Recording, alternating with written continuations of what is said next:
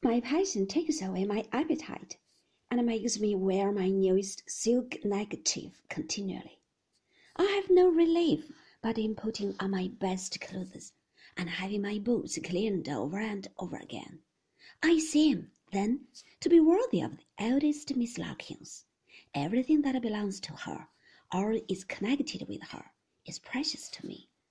Mr. Larkins, a gruff old gentleman with a double chin and one of his eyes immovable in his head, is fraught with interest to me.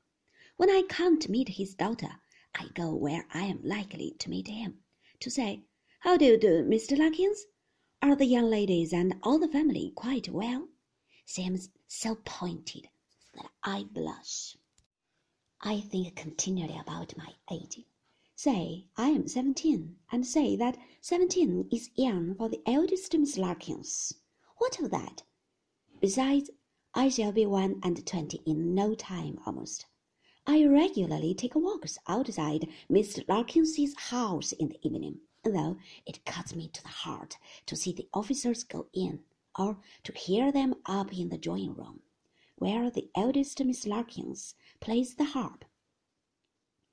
I even walk on two or three occasions in a sickly, spoony manner round and round the house after the family are gone to bed, wondering which is the eldest Miss Larkins's chamber and pitying, I dare say now, a Mr. Larkins's instead, wishing that a fire would burst out, that the assembled crowd would stand appalled, that I, dashing through them with a ladder, might rear it against her window, save her in my arms, go back for something she had left behind, and perish in the flames.